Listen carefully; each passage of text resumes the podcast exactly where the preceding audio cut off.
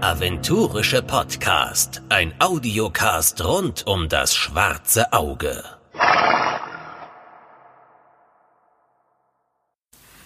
Hallo und herzlich willkommen zum aventurischen Podcast. Heute wieder ein schönes DSA-Thema, wobei wir ein bisschen, ähm, ja, bisschen abdriften in die Cthulhu-Mythos-Welt. Und ich habe heute den Alex dabei, der gerade tatkräftig an der Umsetzung von, von äh, Mythos DSA oder DSA Mythos. Was ist richtig, Alex?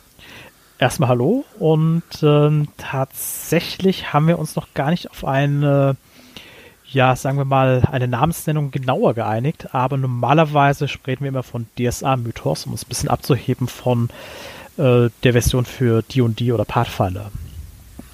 Genau, und da bist du ja gerade noch fleißig dran, ne? wenn, wenn ich das richtig in Erinnerung habe. Ja, also es ist so, dass wir noch an allen Produkten des Crowdfundings arbeiten, in unterschiedlichen Stadien momentan auf meinem Tisch, nachdem jetzt die Abenteuer weitgehend abgehakt und durch sind und ähm, ja, weiterverarbeitet werden durch äh, Lektorat und Korrektorat, ähm, ist jetzt das Mythos-Werk an sich fast final durch, aber wir müssen noch ein paar Sachen erledigen, unter anderem einige Werte für die ganzen Abscheulichkeiten, denen du begegnen kannst. Das ist nicht ganz einfach und selbst meine Gehilfen, die sich da ein bisschen drum bemüht haben, sind an den Rand des Wahnsinns, glaube ich, geglitten, um das zu machen. Damit ist das Regelwerk ja gut, wenn, wenn die Autoren wahnsinnig werden, ist das, das ist das die richtige Grundstimmung. Genau, lass uns mal ein bisschen darauf eingehen, wie es dazu überhaupt kam. Es wurde ja, glaube ich, letztes Jahr auf der Redcon revealed, dass ihr äh, äh, Pandy, äh, wie, wie heißt der Kollege? Peterson? Sandy Peterson. Sandy Peterson. Genau, ja. ich glaube auf der Redcon, nee, auf der auf dem KRK war das, wo ihr es revealed habt, glaube ich, dass ähm, ihr die Lizenz gekauft habt von Sandy Peterson und dass es ein, ein ich, ich darf jetzt nicht D&D sagen, sonst haut mich Jens. 5E-Regelwerk, glaube ich, heißt das offiziell. Ein, ein, ein 5E-Regelwerk, also das heißt, ähm, die in die 5-Regel-Set, aber offene Lizenz, nicht, ähm, ähm, nicht, nicht von offizieller D&D-Seite, sondern sozusagen ein, eine Art Zusatzregelwerk unter freier Lizenz, unter freier D&D-Lizenz veröffentlichen könnt über Mythos. Ja, also das äh, mit der Lizenz ist völlig richtig. Und man muss dazu sagen, dass ähm, die DSA-Redaktion im Grunde genommen erstmal damit wenig zu tun hatte. Alles, was über diese fünfte Edition dieses riesigen Rollenspiels aus den USA oder Pathfinder läuft, war normalerweise nicht über unsere Schreibtische, sondern da ist dann äh, Mirko Barth oder Michael Mingers äh, für zuständig. Aber man hat relativ schnell gemerkt, dass äh, es in unserer Firma einen riesigen Fan äh, gibt, was Cthulhu angeht. Und das ist Markus Höchst selbst. Also der läuft ja öfters auch mit Cthulhu-Shirts herum und äh, ist halt, wie gesagt, ein riesiger Fan auch von diesem Hintergrund.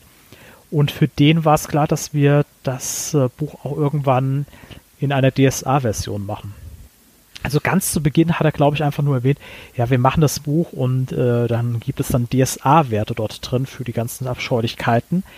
Aber so im Laufe der Zeit, als wir äh, auch miteinander gesprochen hatten und Zoe, meine Kollegin und ich sind ja auch durchaus äh, Cthulhu-affine Leute und Fans davon, haben wir uns überlegt, naja, es wäre ein bisschen schade, wenn wir das eigentlich nur so machen, wie äh, das große äh, Editions 5 Rollenspiel das gemacht hat. Da passt es ja durchaus. Das sind halt ein neue Monster und es gibt ein paar zusätzliche Regeln, aber das ist ja nicht so sonderlich stark in eine bestimmte Fantasy-Welt ähm, eingegliedert. Und das war mir eigentlich persönlich auch wichtig dass genau. das tatsächlich äh, zu Aventurien passt. Weil also da kommen wir sozusagen zu einem Crowdfunding. Also ich habe ja das Buch hier auch ja. und mir kommt das so ein bisschen vor wie ein Bestarium Plus. Also dieses ja. Regelwerk ist natürlich schon, es erklärt so ein bisschen den Mythos, aber eigentlich geht es um Monster in dem Buch. Zu 90 ja, also zu 80, 90 Prozent, was ich ja nicht schlimm finde, weil es gibt ja genug solche Zusatzwerke auch für das richtige D&D. Und ähm, das ist ja auch so. Was ich halt spannend fand, war das Crowdfunding an sich, weil ihr habt ja an der das glaube ich auch im KK, ich habe gesagt, hey, wir machen ähm, ähm, 5e und DSA zusammen. Und dann war ja dann ein, zwei Monate später gesagt, so, ja, nee, wir kommen jetzt auch zum DSA-Regelwerk nicht so schnell, weil ihr hattet ja mehrere Sachen auf Halde, auch die veröffentlicht werden mussten, unter anderem Sternträger und sonstige Sachen. Das heißt, man hat das getrennt ähm, und hat dann das 5e als Crowdfunding gemacht und das war ja überraschend natürlich. Ihr habt trotzdem natürlich weit über die 100% gehabt, aber mit 23.995 Euro war das ja, sag ich mal, eins der, der jetzt nicht böse gemeint, aber der schwächeren Crowdfundings, wenn man jetzt mal gerade Torwahl, das jetzt gerade so, glaube ich, 10.000 Euro davor ist, äh, WDV an die Wand zu klatschen ähm, und noch über 24 Stunden Zeit dafür, ähm, ist es halt schon krass, dass dann, und das, das fand ich spannend, weil ich hatte nämlich geglaubt, nach dem Crowdfunding, ihr schmeißt das vielleicht für DSA über den Haufen. Weil das war jetzt kein Ulysses-Erfolg, das war jetzt ein normales Crowdfunding, wie andere Verlage es ähm, auch machen. Aber sonst sind eure ähm, eure Crowdfundings halt schon meistens um die 100.000 Euro. Ja, ist völlig richtig. Also ähm, die, die erste Version äh, von diesem Buch war tatsächlich äh, unter anderen Umständen in Produktion gegangen und dementsprechend auch das Crowdfunding. Deswegen glaube ich, hat Markus auch ähm, sehr zu Recht das getrennt von äh, der DSA-Version. Man muss einfach dazu sagen, dass die, ich nenne sie jetzt einfach mal die die und die Version, quasi dieses eine Buch ausgemacht hat. Und es gab zum Beispiel wenig Stretch Goals. Es gab auch natürlich jetzt äh, nicht unbedingt DSA-Spieler, die das sich holen wollten, weil es äh, kein DSA-Produkt war. Und dementsprechend war das Crowdfunding, ich sag mal, etwas ähm, schwächer auch von den, den Zielen her aufgestellt ist. Ich habe auch schon damit gerechnet und ähm, dementsprechend diese Trennung war schon ganz bewusst und auch sehr sinnvoll, weil wir konnten nämlich in der DSA-Version erstens mehr eigene Inhalte auch reinbringen, ganz neue Produkte, die wir erstellen und ähm, man hat einfach auch die DSA-Community dahinter, weil es ist ja, auch wenn es quasi keine Hauptlinie ist, es ist immerhin eine mit DSA verbundene Linie und dementsprechend haben wir das komplett äh, anders aufgestellt, auch mit den Zielen und so weiter. Aber trotzdem war es doch verwunderlich, weil zum Beispiel bei Pegasus gibt es ja zwei starke Marken, also Shadowrun und Cthulhu, wo ja gefühlt die auch mehrere Auflagen rausbringen von. Deswegen hat mich damals so irritiert, dass, dass das nicht geknallt hat, weil gefühlt, also wir haben vorhin im Vorgespräch ja gesprochen, ich habe mir die ganze D&D-Produktflöte einfach instant gekauft, weil ich gesagt habe, so, okay, es ist gleich alles ausverkauft. Ich nehme einfach alles mit. Also gefühlt ist ja D&D doch ein Schlachtpferd. Also auch für euch. Ich glaube, dass D&D eine der stärksten Marken nach DSA wahrscheinlich ist bei euch, oder? Vermutlich. Ja, D&D ist auf jeden Fall eine der stärksten Marken nach DSA. Ähm, ich gehe davon aus, dass es tatsächlich trotzdem ein bisschen darauf ankommt, ähm, dass der deutsche D&D-Spielermarkt einfach mit vielleicht diesem Mythos ein bisschen anders reagiert hat. Das ist eine meiner Grundannahmen und wie gesagt, ich glaube auch, hätten wir mehr Zusatzmaterial, spezielle Stretch Goals machen können und ähnliches, wäre auch das erfolgreicher gewesen. Aber man darf einfach auch nicht vergessen, wenn du dir die DSA-Version ansiehst äh, von dem Crowdfunding, es hat natürlich auch etwas damit zu tun, dass du mehr Produkte ähm, dort bereitstellen konntest. Es generiert ja auch Einnahmen und ähm, das macht natürlich auch was aus. Das war bei der D&D-Version natürlich ein bisschen äh, wenig, was man bringen konnte. Ja, aber ihr könnt auch keine Stretch Goals machen. Ich gehe gerade mal das, das, das, das, das Ding durch. Das hat wie viel Stretch Goals erreicht? Ich schaue gerade mal. Stretch Goals, so war. Ähm, steht das hier nirgendwo? Sonst steht das hier immer. Also gefühlt sind das keine 10, genau. die da sind. Und wenn ich mir dann ähm, Cthulhu angucke, für DSA sind es halt irgendwie. Steht das hier? Warum steht das nirgendwo? Ich weiß gar nicht mehr, wie viele es genau waren, aber ich glaube insgesamt viele. Also wir haben jetzt fast, 60 also wir sogar, ja. an Extras alles, was wir jetzt auch gerade für Torwall hatten, hatten wir auch in irgendeiner Form ähm, auch da. Also viele Produkte ja. gibt es ja auch seit Mythos, auch jetzt für DSA, zum Beispiel der Würfelturm und sowas. Aber da habt ihr halt auch viel mehr Goals machen können. Also das, das Problem ist ja auch, wenn so ein Crowdfunding nicht läuft, kannst du halt auch nichts reinbuttern, weil es gibt halt eigentlich nichts. Gut, ihr habt jetzt bei, bei ähm, DSA jetzt noch kurz diese Runen reingeworfen, aber ich glaube, das war auch eher so aus der Not heraus, weil ihr vorher nicht wusstet, ob es diese Runen gibt oder nicht. Da waren wir sehr stark hinterher, was die Runen angeht. Naja, es ist bei D&D ist das Problem halt gewesen, man muss sich auch an die äh, Lizenzverträge halten und man kann nicht einfach irgendwelche Zusatzprodukte beispielsweise reinwerfen, ohne dass es abgesprochen ist. Und wenn zum Beispiel ähm, der Vertrag nur dieses eine Buch in diesem Fall abgedeckt hat für ein Spiel, dann äh, gibt es nicht unendlich viel, was du dazu tun kannst. Bei unseren Eigenproduktionen, zum Beispiel DSA und Hexen, haben wir dann eine ganz andere Möglichkeit. Und die DSA-Version von Cthulhu Mythos, ähm, das ist ein äh, quasi wie anderer Vertrag. Da haben wir auch mehr Möglichkeiten, was zu bringen.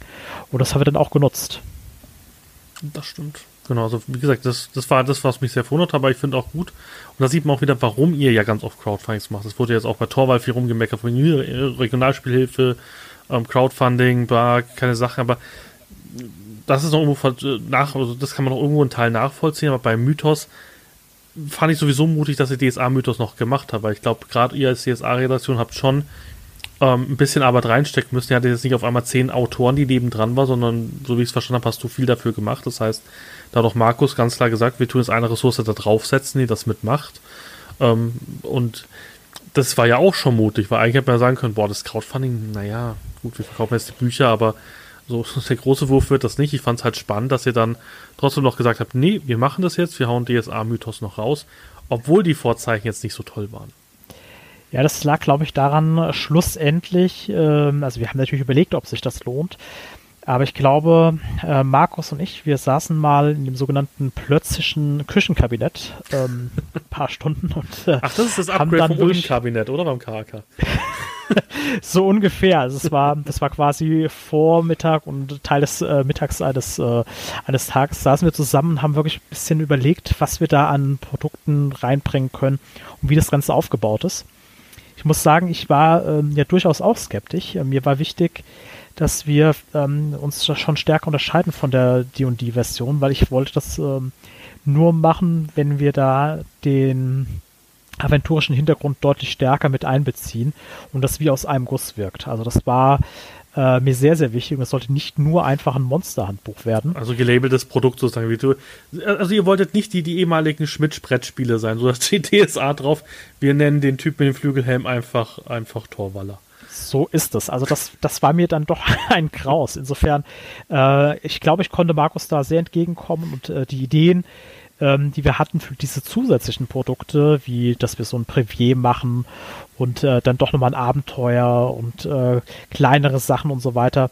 Äh, das hatte dann Hand und Fuß und ich glaube, da stieg dann auch Markus Zuversicht und meine auch. Also ich, ich was heißt, ich glaube es, ich habe es in seinen Augen gesehen, weil er hat dann eigentlich sofort gesagt, das machen wir auch. Und dann haben wir noch mal ein bisschen das äh, weiter mit dem größeren Team besprochen, wie wir das machen. Und ich glaube, das ist dann auch ganz gut geworden, denn ähm, das hat, glaube ich, viel ausgemacht, dass wir dann dieses Crowdfunding auch ganz anders aufstellen konnten. Ja, es war so ein bisschen Erfolg. Also 1709 Prozent über den Erwartungen finanziert. Also in, in Zahlen sind es halt 100.000 Euro mehr gewesen, also mehr als 100.000 Euro mehr wie äh, 5e. Was halt schon auch für euch 128.000 Euro ist jetzt für so ein nischiges Nischenprodukt. Das muss man ja sagen, ist ja eine Doppelnische, ist ja nicht irgendwie ja. DSA ist ja schon nischig, aber Kusulu ist halt noch ein, zwei Nischen tiefer. Ja. Und da 128.000 Euro am Schluss rauszukriegen, ist schon eine Leistung. Ja, ja, also wir waren da auch sehr freut. Das hat auch wunderbar funktioniert. Äh, diese Größenordnung, die habe ich zu Beginn tatsächlich nicht äh, gesehen, muss ich wieder sagen. Ich war natürlich zuversichtlich, dass wir nicht nur unser Ziel schaffen, sondern ein bisschen was drauflegen können. Aber äh, jetzt am Ende, das ist dann doch schon deutlich mehr, als, äh, glaube ich, die meisten angenommen haben. Ich war dann auch schon sehr zufrieden. Insofern hat dann die Arbeit äh, jetzt besonders auch Spaß gemacht. Und mal schauen, vielleicht machen wir ja irgendwann noch ein bisschen mehr dazu. Ich weiß es noch nicht tatsächlich, aber zumindest ich hätte Lust drauf. Und ich möchte festhalten, wir haben es ja, wenn das jetzt alles rauskommt, sogar geschafft, mehr äh, Mythos-Produkte als Sandy Peterson Games höchst selbst auf den Markt zu bringen. Ja, die haben ja ähm, in der Originalfassung nur einen weiteren Abenteuerband und das Grundbuch und eigentlich sonst nicht viel mehr. Und äh, wir werden dann quasi mehr haben als Sandy Peterson höchst selbst. Insofern, Vielleicht könnte Sandy Peterson die Lizenz verkaufen. So, ja, hier, ja, genau. Du willst das Abenteuerband? Wir schreiben dir das um mit 5e-Regeln. Nein, also ich finde es halt cool. Und auch wenn ihr jetzt zum ersten Mal sagt, hey, wie Schwarzes Auge Cthulhu-Mythos, der Lay Pledge ist ja gerade auch noch offen. Genau. Noch acht Tage, also ich denke mal, in ein, zwei Tagen wird es veröffentlicht, also sechs Tage habt ihr wahrscheinlich noch Zeit schlag da ruhig zu. Also ich muss sagen, ich habe ich hab ja meine KK-Karte durch Cthulhu Mythos bekommen. Ähm, ich habe also das volle Programm, aber habe auch noch irgendwie zwei Würfelarenen und sowas gekauft. Also das, da ging noch mehr.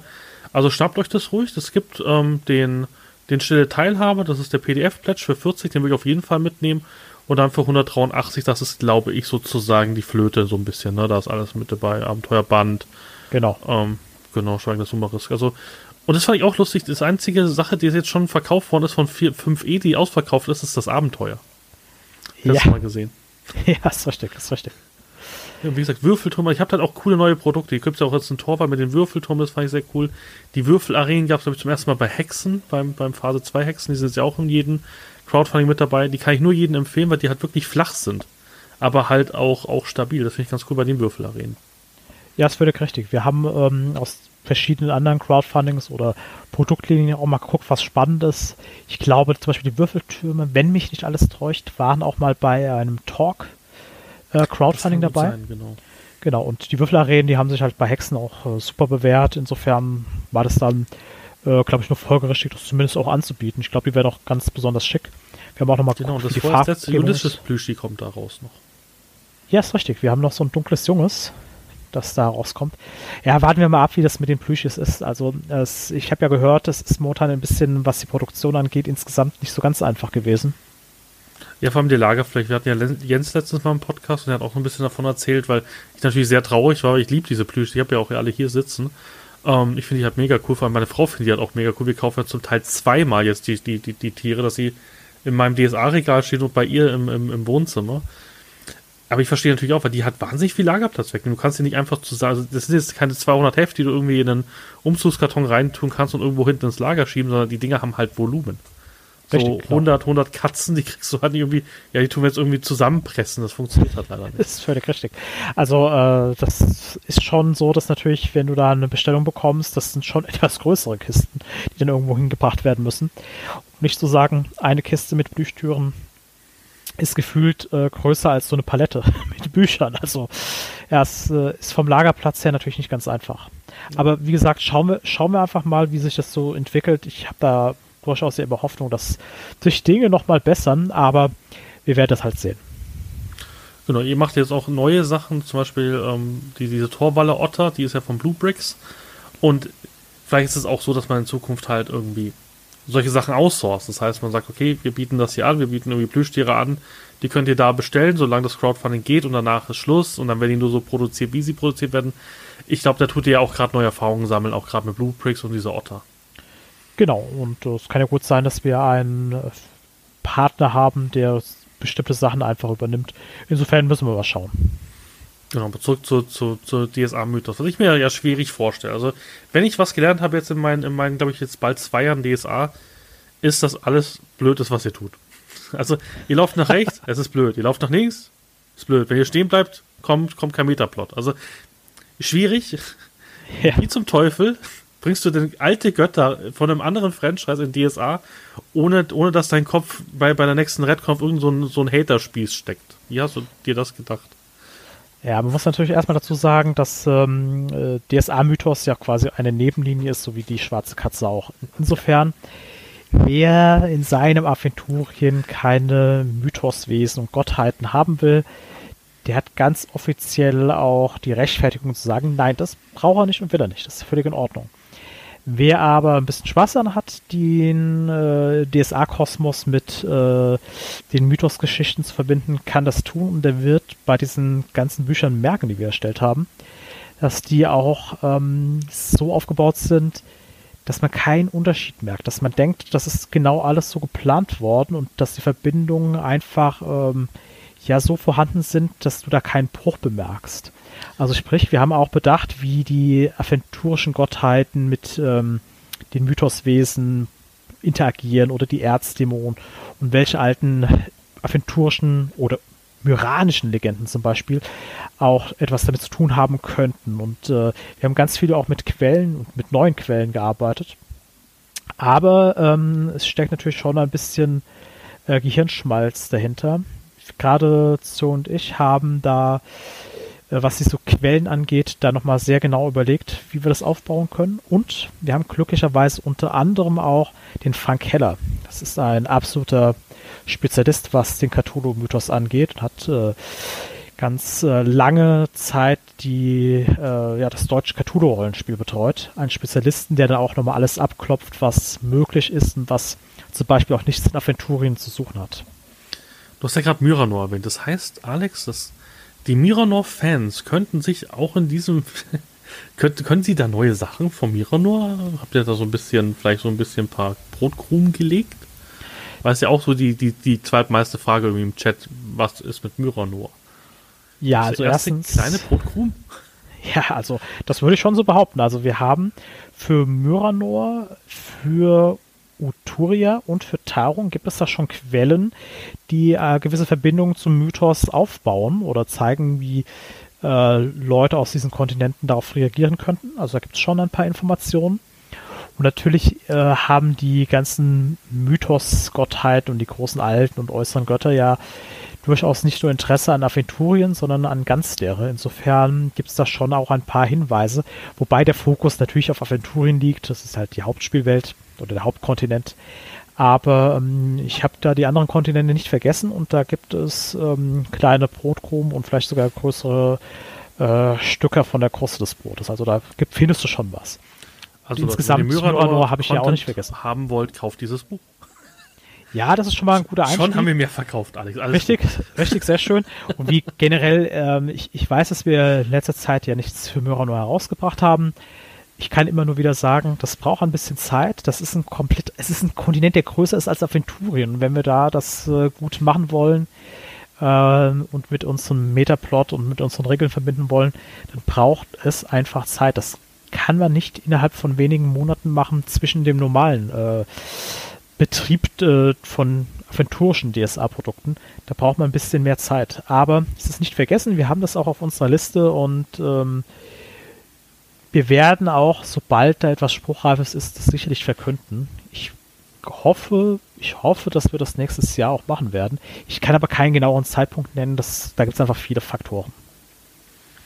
Und lieber kein Ding nennen und dann verschieben. Also von dem her, ihr seid dran. Das ist immer noch so. Ja, und genau.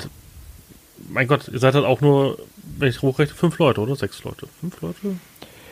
Also direkt in der DSA-Redaktion äh, ich nenne es mal die, die reinen Redakteure, sind wir nur vier. Wenn man es ein bisschen erweitert, ähm, unsere Art Direction Nadine ist ja im Prinzip äh, sowas wie auch eine Redakteurin für DSA-Dinge.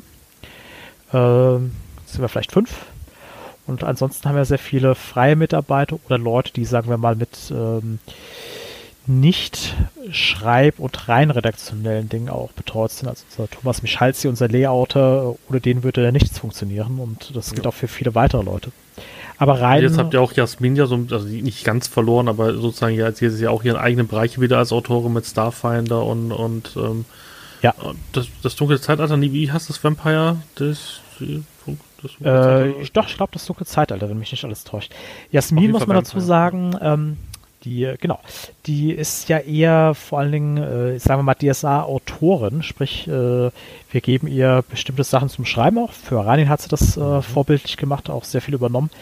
Aber sie ist vor allen Dingen für Nicht-DSA-Dinge Redakteurin momentan. Insofern, äh, genauso wie Michael und äh, Mirko, betreut sie Sachen, die tatsächlich nicht mit dem Kern von DSA zu tun haben. Und da ist, glaube ich, auch ganz gut ausgelastet mit, denn wir haben ja noch ein paar andere Produktlinien und auch wenn das äh, vielleicht nicht so viele Produkte im umfasst, gleichzeitig wie DSA, ist die reine Menge der Linien äh, nicht zu unterschätzen für eine Person. Das stimmt, also es ist einfach auch begrenzt und ihr könnt halt, also es, es reicht leider nicht, auch wenn Ulysses natürlich der reichste Verlag der Welt ist und keine Crowdfundings notwendig hat, was man so immer so hört, ähm, könnt ihr halt nicht einfach 20 Autoren einstellen. Das funktioniert halt leider nicht.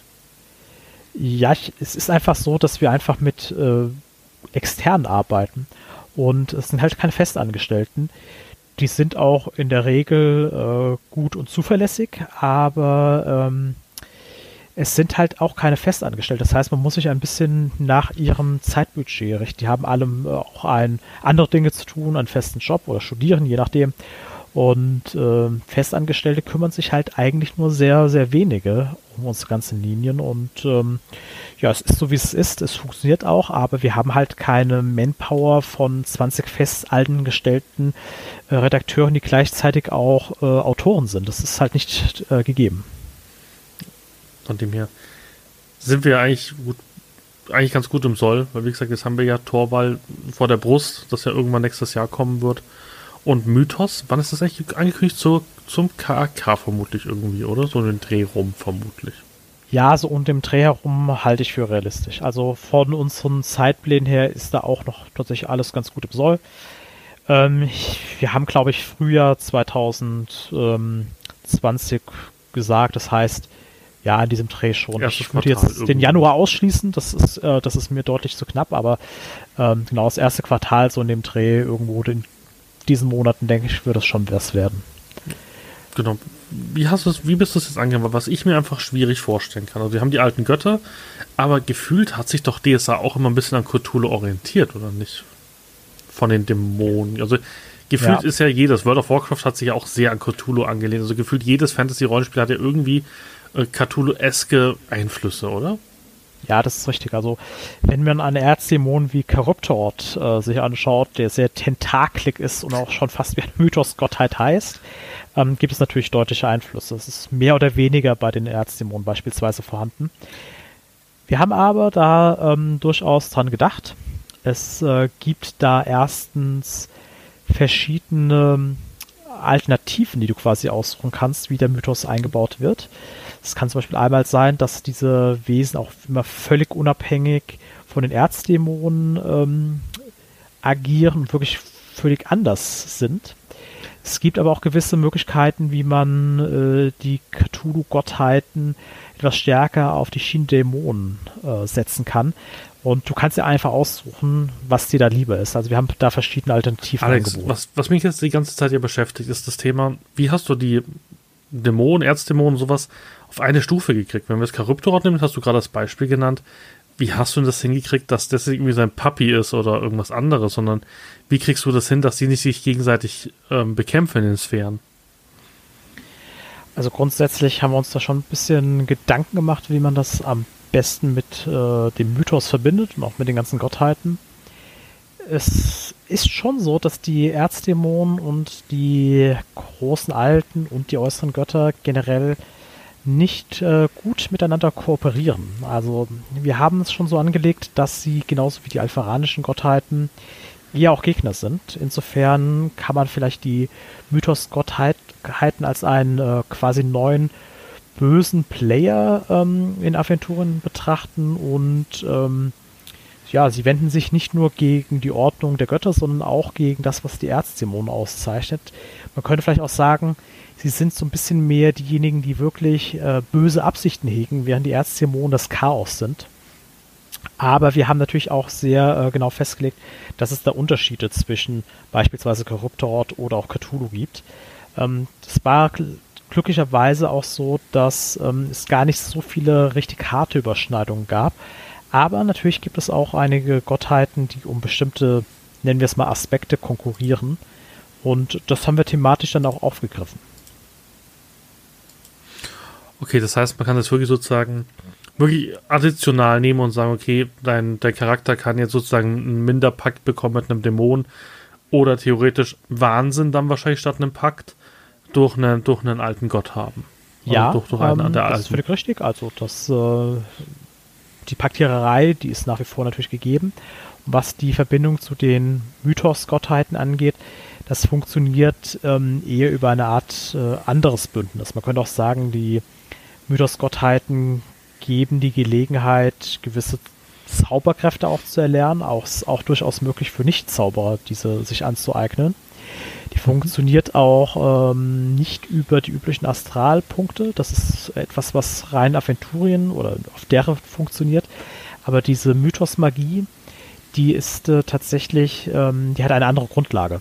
Und äh, da kann man auch, genauso gut wie durch den Anblick von solchen Mythoswesen oder dem Studieren von solchen Werken, äh, wahnsinnig werden. Das haben wir über einen Zustand gelöst oder über zwei Zustände. Und äh, wir haben sie momentan klassischerweise Wahnsinn genannt und äh, als Arbeitstitel immer noch Seelenzittern. Das ist etwas, äh, ja, die, die, der kleinere Art von Wahnsinn. Das ist nicht gar so dramatisch, wenn das passiert. Aber das schaukelt sich immer so ein bisschen hoch und irgendwann kann es natürlich auch dann sein, dass der Mythos-Zauberer äh, so viel Wahnsinn angesammelt hat, dass er auch sich ganz und gar diesen Mythos-Gottheiten verschrieben hat und nicht mehr so ganz eigenständig agiert. Das hört sich nach spannenden Fokusregeln an, die man auch so anwenden könnte, ohne theoretisch die alten Gottheiten reinzukriegen. Das heißt, man hat sozusagen auch viel mehr Fokusregeln. Vermutlich sind es Fokusregeln, oder? Die ihr dann benutzt. Ja, es gibt einen äh, eigenes Kapitel für diese neuen Wahnsinnsregeln. Die kannst du tendenziell auch benutzen, wenn du nicht mit den Cthulhu-Mythos-Gottheiten oder generell mit dem Mythos spielen möchtest.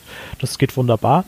Es ist natürlich trotzdem prinzipiell dazu ausgelegt, dass du ähm, ja mehr oder weniger natürlich diese Form von dem Aufbau des Wahnsinns über die Mythoswerke und ähnliche Dinge und den Anblick von Kreaturen dort genauer abbilden kannst. Aber tendenziell ähm, lässt sich das auch ganz normal in Aventurien anwenden.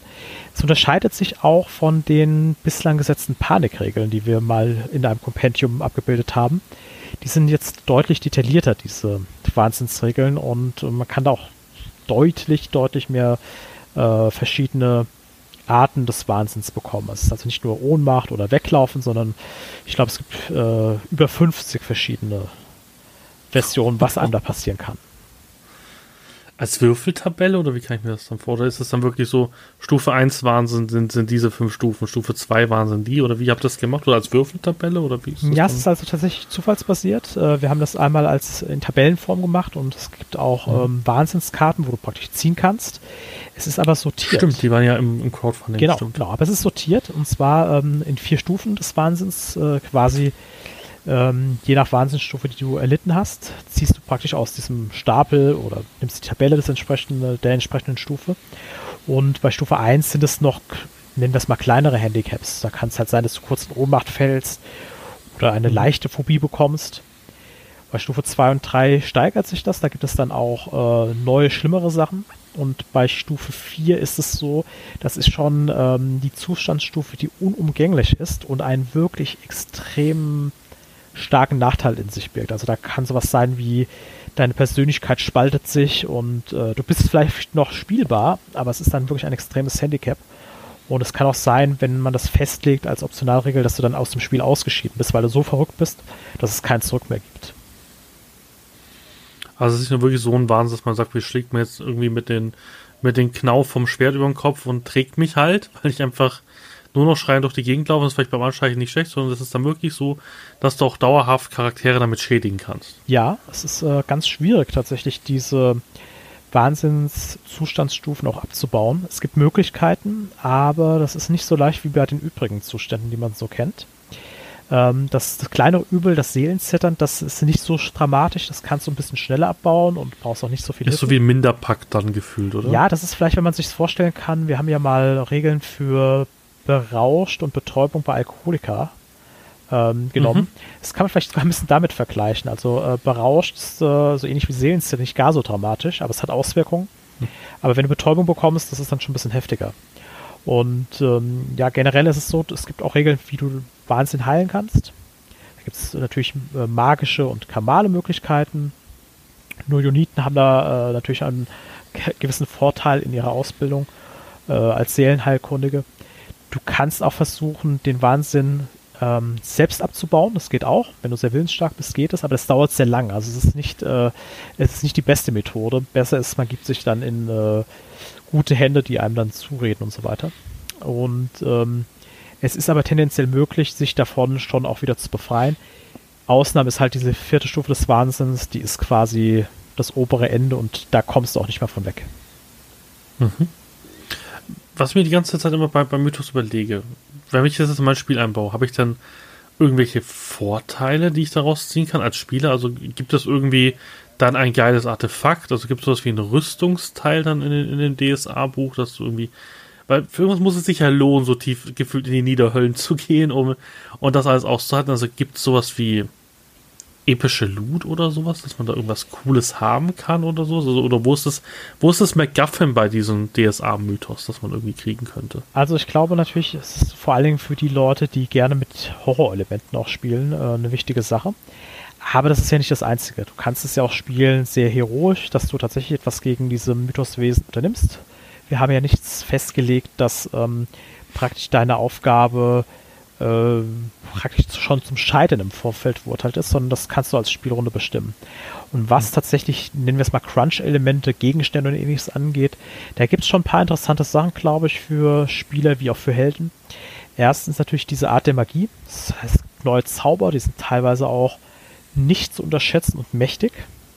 Die funktionieren, mhm. wie gesagt, auch ein bisschen anders als unsere herkömmlichen Zauber. äh, gerade in der Art, wie du sie erlernst und wie du sie anwendest.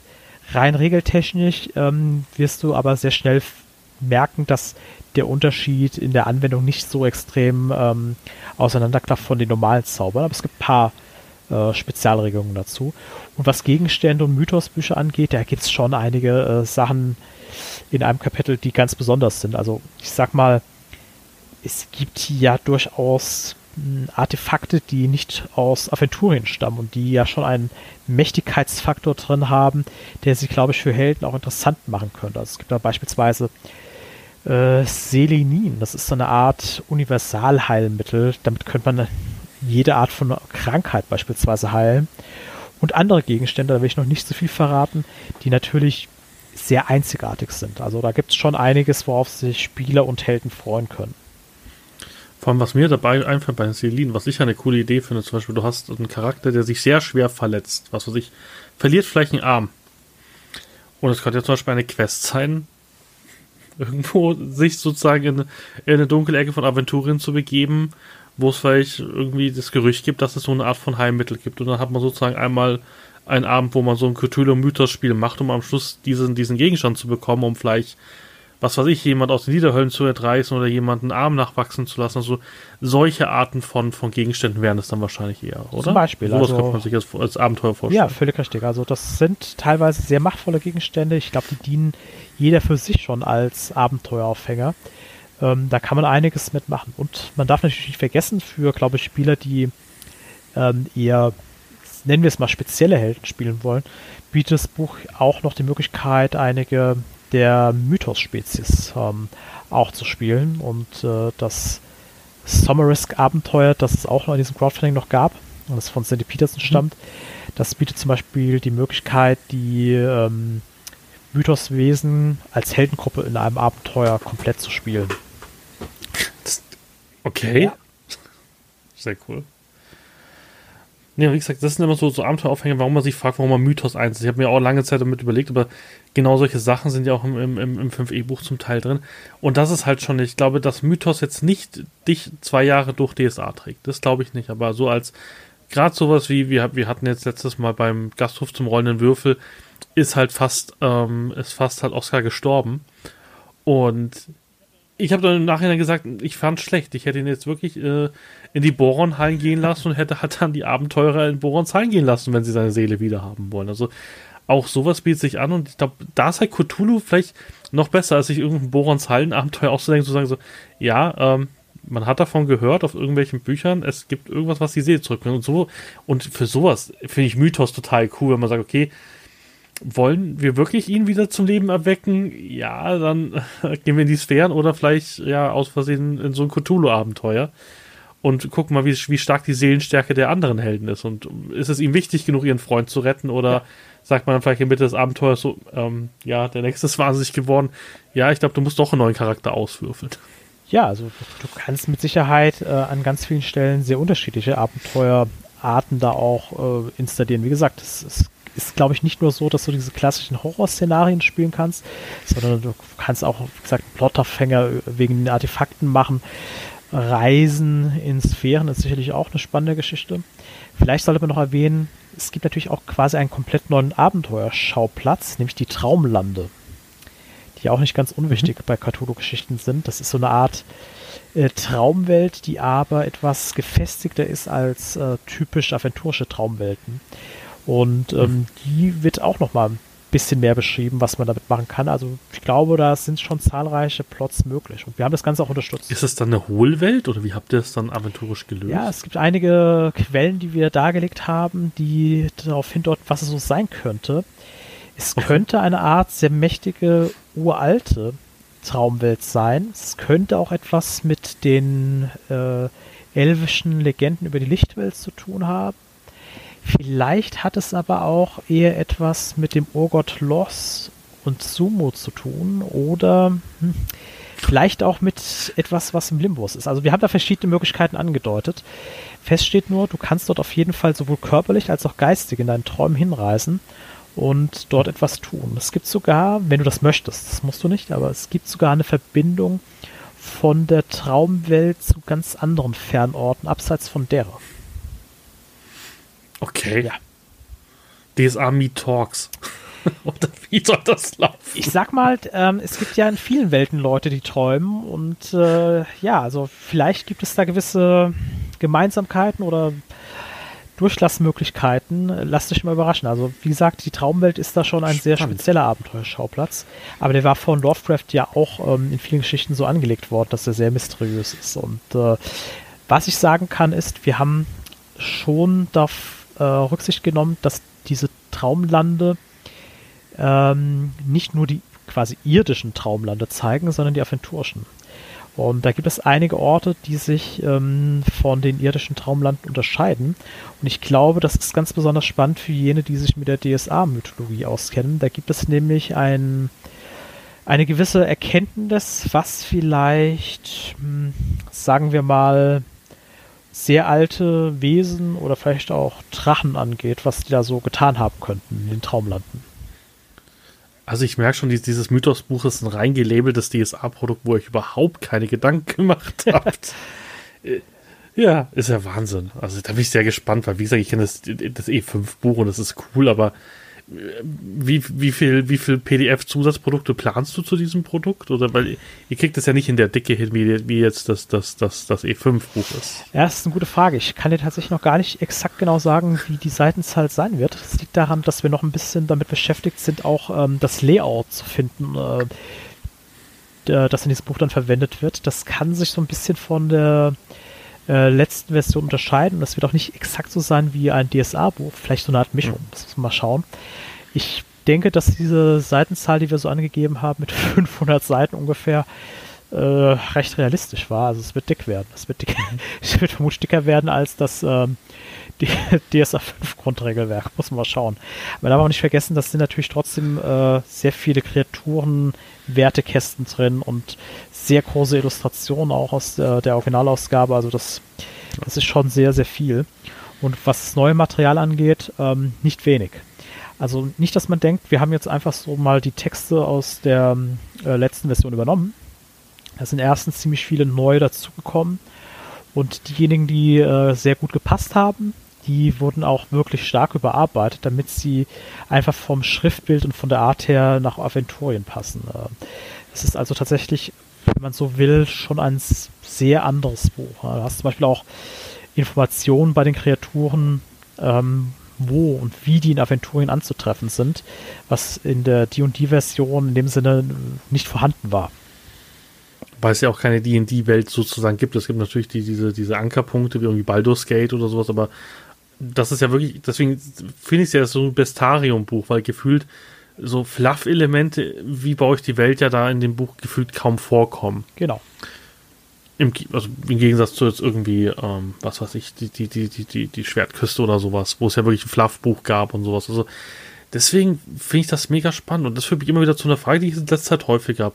Jedes Mal, wenn ich mit euch so ein bisschen spreche, ist ja immer so, ja, wir hatten eine Seitenzahl und ja, ein paar Sachen wurden rausgekürzt und bei AM3 haben wir ja auch gesehen, was ihr sozusagen noch in euren Schubladen immer habt, wo gefühlt immer irgendwie so, ah ja, das, ja, wir bräuchten zehn Seiten mehr. Markus hat einen schlechten Tag, es gibt keine zehn Seiten mehr. Okay, dann kommt das mal irgendwo hin. Bei den Heldenwerken macht es ja in den Archiven, das ist sozusagen eine, eine, ähm, eine, eine ähm, Director's Cut von dem, von dem Heldenwerk rauskommt, wo halt gefühlt noch irgendwie NPCs dabei sind, Fluff Story, Handlungsbögen und sonstiges. Und wir hatten letztes Mal schon im Chat ein bisschen drüber gesprochen. Ähm, warum tut ihr euch so schwer damit, diese Sache, ich weiß, Layout und sowas kostet immer noch Zeit und Geld, aber warum bringt ihr sowas nicht als PDF-Zusatz raus? Von mir aus für ein, zwei Euro oder fünf oder zehn. Weil gefühlt ist es ja traurig, dass so viele Sachen bei euch in den Schubladen liegen bleiben. Es ist natürlich immer sehr abhängig, ähm, von welchem Produkt diese Schubladenreste quasi stammen. Also es kann sein, dass das ähm, Elemente sind, die wir dann einfach direkt einplanen für ein anderes Buch. Das kann durchaus passieren.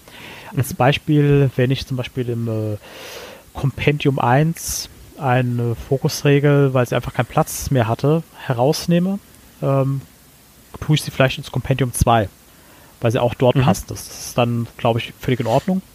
Das ist praktisch eine Art Vorarbeit zu dem nächsten Teil oder zu einem anderen Buch. Das ähm, ist durchaus auch manchmal, ja, passiert manchmal.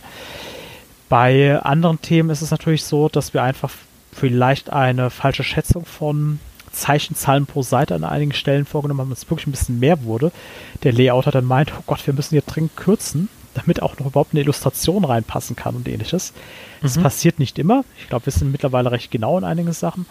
Aber gerade wenn wir jetzt, äh, wie bei diesem Mythos-Buch, ähm, eine Art neues Layout verwenden, kann das schon mal passieren.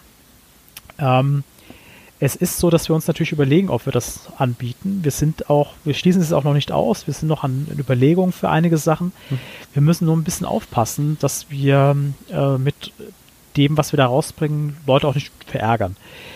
Ich gebe es mal als bei den Regionalspielhilfen als Beispiel. Nehmen wir an, und das ist mir tatsächlich passiert, ich habe einen winzig kleinen Abschnitt bei Iranien äh, zu viel geschrieben und es hat nicht mehr gepasst. Beispielsweise irgendeine Stadt noch, äh, eine kleine Ortschaft, mhm. die nicht mehr reingepasst hat. Ähm, wenn ich die jetzt bringe, würden natürlich viele Nicht-Aranien-Fans, die vielleicht Torwall lieber mögen oder ich streite im Königreich, sagen, warum habt ihr nicht auch das noch für diese Regionalspielfe gemacht? Vielleicht haben wir es dort aber wirklich nicht gemacht, weil dort hat alles gepasst. Und es sorgt manchmal immer ein bisschen für Unmut, dass wir zum Beispiel äh, mehr Material für eine Region rausbringen als für andere, was ich auch verstehen kann. Deswegen sind wir da ein bisschen vorsichtig, aber es gibt prinzipiell für einige Teile sicherlich noch Möglichkeiten, wie wir das vielleicht herausbringen können. Ich kann jetzt leider nicht genau sagen, was es ist, aber das besprechen wir noch intern in der Redaktion. Und manchmal gibt es aber auch wirklich nur so kleine Fetzen, wo ich sagen würde, das ist etwas, was äh, ganz normal im Arbeitsprozess auch rausfliegt. Beispiel, wenn du zum Beispiel eine ähm, Ausformulierung hast von einem Geheimnis, ein Mysterium einer Regionalspielhilfe und hast sechs äh, Aufzählungszeichen mit Informationen darüber. Vielleicht ist es so, dass du mal eines streichen musst, was wirklich nicht so interessant war. Das fällt dann manchmal wirklich der Schere zum Opfer, aber der Autor würde dann auch sagen, das war wirklich verschmerzbar. Und es kann zwar sein, dass äh, das aufgehoben wird, aber das sind dann vielleicht auch nur drei Zeilen. Und das würden wir dann jetzt auch nicht als PDF rausbringen. Also das ist dann, äh, das ist der normale Schwund der Arbeit. Alex, du musst da viel besser kopieren bei D&D. Da gibt es Sanatas Guide für alles. Mach doch einfach DSA für alles. Und das ist so ein Anthologieband, so, so aus Fetzen. Du meinst so kleine Fünfzeiler, die, wenn man den, den Grundband genau. nicht kennt, ansonsten völlig aus dem Sinn gerissen sind. Hey, das hat sich gut verkauft, das Buch. Ich verstehe, was du meinst. Ja. Gefühlt sind alle die, die Bücher übrigens so, die abseits dieses Dreiklangs sind. Also ich habe ja hier alles rumstehen, auch, auch diese Monster Guide von Volvo das ist gefühlt so, Leute, wir müssen ein Buch rausbringen. Tut mal eure Müll, über eure Mülleimer mal ausleeren und guckt mal, ob da irgendwas Verwertbares drin ist. Wir hauen das jetzt in ein Buch. ja. Gefühlt ist es auch so, aber es ist halt spannend, weil du halt viele Aspekte hast, wo du sagst, okay, das war zu krass fürs Grundbuch, also irgendwelche Professionen. Ja, hauen wir das in den Guide rein. Also, ich weiß nicht, ob sich das verkauft. Ich kann es mir jetzt als gedrucktes Buch ehrlich gesagt nicht vorstellen. Ich kann mir sowas eher mal, sowas wie, wie, wie die Heldenmut-PDFs mir vorstellen, dass man einfach sagt, ich, wir haben jetzt irgendwie gefühlt aus vier Jahren Redaktion, haben wir jetzt eigentlich so ein, so ein, so ein, so ein 30-Seiter. Hauen wir es einfach mal raus. Also, gefühlt, also ich fände sowas gut, aber gefühlt finde ich ja alles gut. Das höre ich auch, auch immer wieder. Also, ich fände das nicht schlecht, weil ich finde es halt traurig, dass man sich irgendwas überlegt und ich finde halt gerade bei den Heldenwerk-Archiven merkt man halt, wie ihr halt auch cutten müsst, weil das ist halt, glaube ich, eine 16 Seite, wenn ich das ja. richtig in Erinnerung habe. Und ich liebe halt diese Heldenwerk-Archive, weil ich mir denke so, ach, cooler Plotaufhänger. Gerade so bei der Torwaldtrommel waren viele coole Sachen dabei, wo ich mich geärgert habe, dass wir die normale Version gespielt haben, nicht den, nicht den Extended Cut. Wie gesagt, muss halt da vorsichtig sein, weil ich glaube, wenn du jetzt einen Extended Cut ähm, Streitende Königreich rausbringst mit nochmal sechs Seiten, sei so ein bisschen wie Disney mit ihren, wir bringen Avengers Endgame mit einer Szene, die nicht gerendert ist, raus. Ja, ja. Also man kann natürlich überlegen, bestimmte äh, Themen zusammenzufassen irgendwann mal. Nehmen wir mal oder an. Vielleicht in den Booten mit so einer Extra-Seite oder so. Ja, zum Beispiel nehmen wir mal an, wir haben ganz viele äh, Mysterien aus den ganzen Regionalspielhilfen rausgeworfen, weil sie einfach nicht mal reingepasst haben. Aus jeder Region vielleicht ein oder zwei. Vielleicht kann man sowas tatsächlich mal als PDF zusammenfassen. Das ist schon in Ordnung. Das wäre eine Überlegung wert. Ähm, es ist natürlich so, dass unsere Autoren und Redakteure sind da genauso genannt, meistens dazu neigen, immer die Zeichenzahlen, die gegeben sind, leicht bis stark zu überschreiten. Es gehört aber dazu, dass man äh, einfach im Arbeitsprozess manchmal auch Sachen verwerten muss. Das, da muss jeder Autor auch mal durch. Und Redakteure sind äh, leider, sagen wir mal, dazu auch da, manchmal Kürzungen vorzunehmen.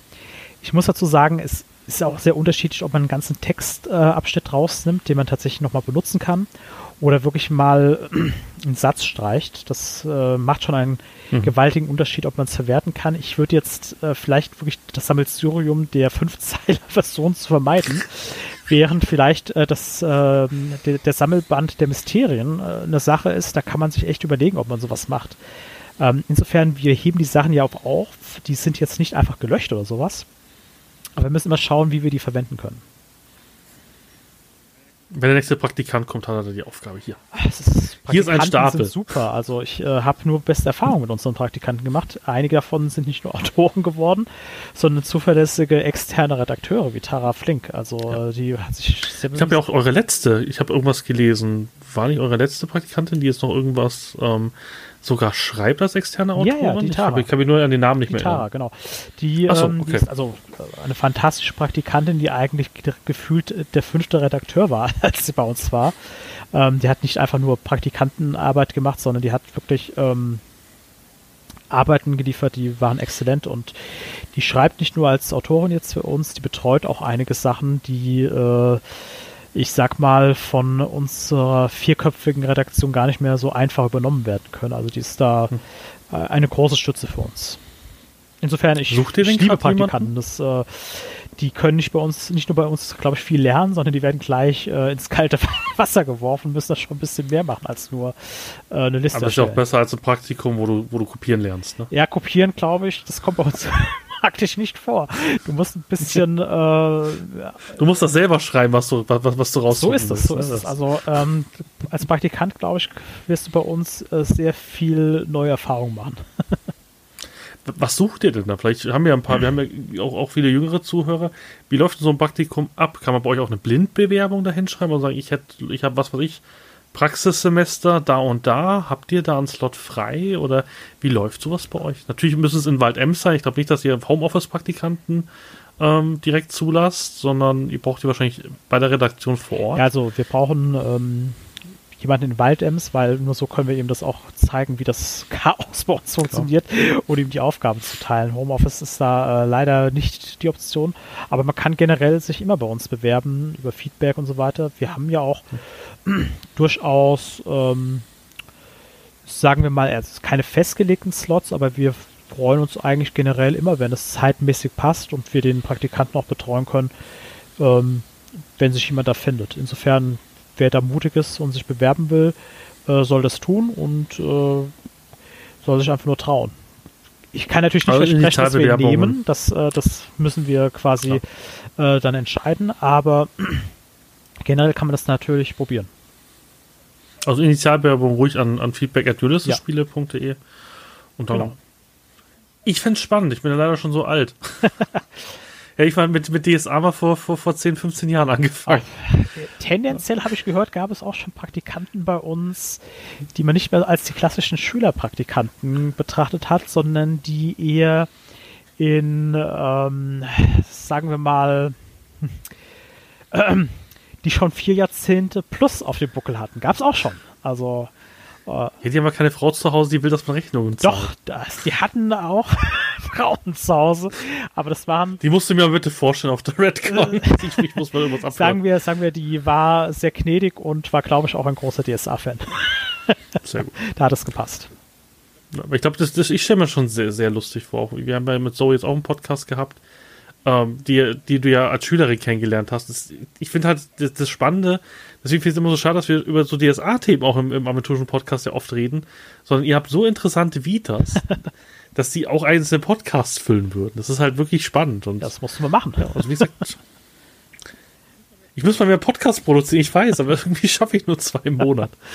Ja, nee, also das, das ist mega spannend und wie gesagt, die ganze Sache, vielleicht können wir noch ein bisschen über Torwall noch zehn Minuten reden. Ich glaube, Mythos haben wir haben wir zur Gänze, glaube ich, abgeschlossen, eine runde ja, Sache. Können wir gerne machen. Wie gesagt, greift zu, noch ist der Late Pledge da, ihr kriegt noch PDFs und sonstige Sachen, macht das ruhig. Ähm, und wie gesagt, und wenn ihr nur die digitale Version nimmt, einfach mal, ihr braucht irgendwie mal einen Abenteueraufhänger, ist, glaube ich, das ein richtiges Buch für euch, wo ihr, wo ihr viele spannende Sachen ähm, ja auch machen könnt. Auch gerade in Aventurien finde ich cool, dass ihr euch da so viel Mühe gibt, weil, wie gesagt, wer noch alte DSA-Produkte kennt, ich habe da so Brettspiele zu Hause, ähm, ja, die kenne ich auch. Es noch. gibt irgendwelche krassen Echsenmenschen, die es nie in DSA gab. Die gibt es da in dem Spiel. Ja. Die sind super. Die gibt's dort. Tolles, ja. toll. Da gab es auch damals noch, falls ich daran erinnerst, Dinosaurier im ehernen Schwert.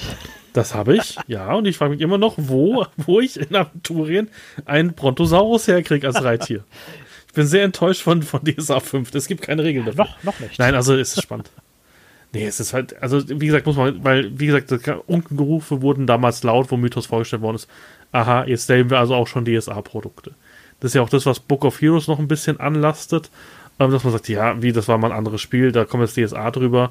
Ähm, ich bin ja jetzt Beta-Tester für, für, für Book of Heroes geworden und ja, ich darf nicht zum NDA sagen, aber nein, es ist kein gelabeltes Produkt.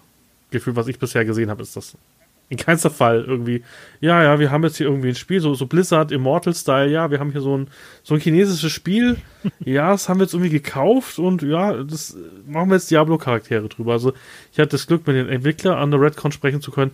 Das sind schon Fans. Also die, die haben auch in jeder, in jedem Interview, was, was ich irgendwie gehört habe oder mit denen verfolgt habe, sie machen das für die Fans. Klar, dass ein DSA-Produkt sich nicht als AAA-Titel verkauft gerade. Also dafür kennt das niemand außer in Deutschland. Es gibt natürlich The Dark Eye und wir hatten ja auch schon ähm, einen Podcast mit, mit, mit, ähm, mit, den, mit den Kollegen und alles. Also, du kannst nur ein Videospiel für Fans machen in DSA. Ich glaube, was anderes ist gerade nicht mit der Marke möglich. Weil ihr habt halt keine Netflix-Serie oder einen Film. Richtig, haben wir noch nicht. So.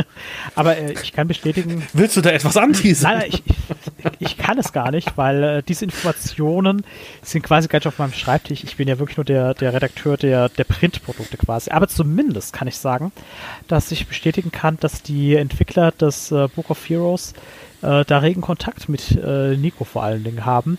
Und ja. wir da auch mit beraten ein bisschen äh, Tipps geben können und so weiter.